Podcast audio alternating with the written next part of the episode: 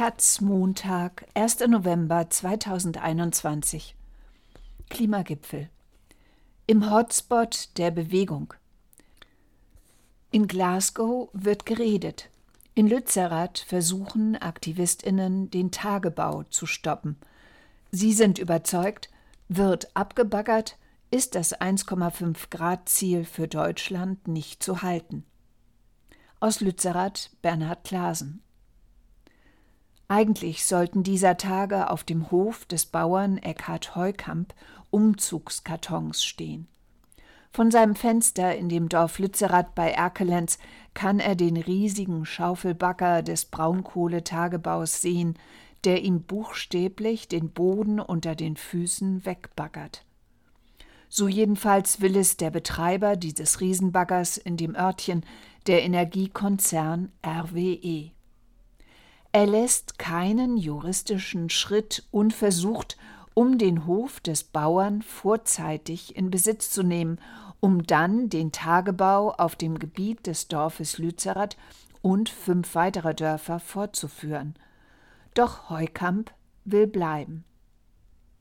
Sowohl die zuständige Bezirksregierung Arnsberg als auch das Verwaltungsgericht Aachen haben RWE grünes Licht gegeben, den Hof und das Land des Bauern in Besitz zu nehmen.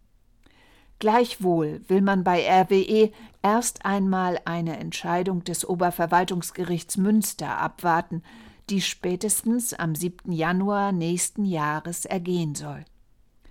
Es geht um viel Kohle. 780 Millionen Tonnen Braunkohle will RWE bis 2038 aus Garzweiler 1 und 2 herausholen. Doch Heukamp denkt nicht an einen Auszug. Längst ist sein Hof zum Hotspot der Klimaschutzbewegung geworden. Und so standen am gestrigen Sonntag nicht Umzugs-LKWs, sondern 5000 Demonstrierende vor dem Hof des widerspenstigen Bauern. Sie wollen ihn vor den Baggerschaufeln schützen und vor allem die Regierung auffordern, ihre Versprechungen in der Klimapolitik einzuhalten. Aufgerufen zu dieser Demonstration hatten unter anderem Fridays for Future, Greenpeace, der BUND, alle Dörfer bleiben und Lützerath lebt. Und vor seinem Hof stand Hauptredner Eckhard Heukamp umringt von Fernsehkameras und Journalistinnen.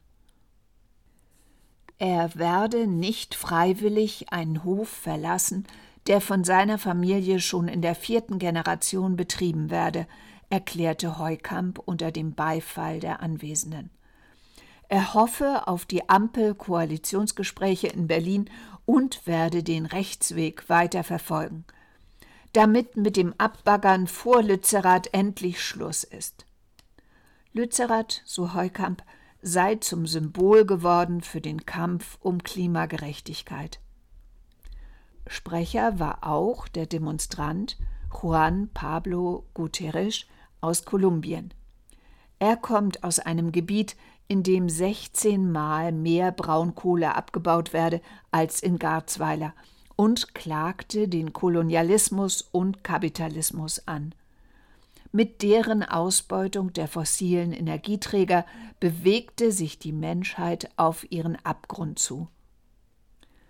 Es sind die zwei K, Kapitalismus und Kolonialismus, die die ökologischen Grundlagen zerstören, rief die in Deutschland lebende Aktivistin, die Tamilin Lakshmi Tevasagayam, aus Während man auf der Nordhalbkugel einen Temperaturanstieg von 1,5 Grad anstrebe, seien für die Menschen im Süden schon 1,2 Grad Erwärmung die Hölle.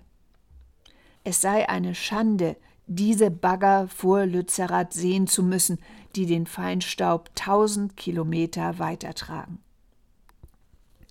Gegenüber der Taz erklärte der russische Umweltschützer Wladimir Slivjak, der für seinen Einsatz für die Umwelt mit dem diesjährigen Alternativen Nobelpreis ausgezeichnet wurde, dass er sich sehr freue, auf der Lützerater Demonstration sprechen zu können.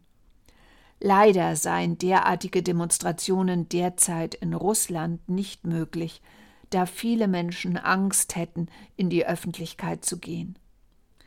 Auch seine Organisation Eco-Defense sei vom russischen Justizministerium mit dem stigmatisierenden Begriff ausländischer Agent eingestuft worden. Sollte RWE tatsächlich Lützerath abbaggern, würde dies nach Auffassung der Umweltschützerinnen alle Versprechungen der Regierung am 1,5 Grad Ziel festzuhalten Lügen strafen. Das bestätigte kürzlich eine Studie im Auftrag der Umweltorganisation Greenpeace, die das Deutsche Institut für Wirtschaftsforschung erstellt hatte. Wenn Lützerath verteidigt wird, bleiben 600.000 Millionen Tonnen CO2 im Boden. Wenn Lützerath fällt, ist das unvereinbar mit dem Ziel, den menschengemachten globalen Temperaturanstieg auf 1,5 Grad zu begrenzen. So Fridays for Future auf seinem Portal. Im Dezember 2015 hatten sich über 150 Staats- und Regierungschefs auf der internationalen Klimakonferenz in Paris entschlossen erklärt, die Erderwärmung auf möglichst 1,5 Grad zu beschränken. Auf dem G20-Treffen in Rom konnten sich die Regierungschefs nicht einmal mehr darauf einigen.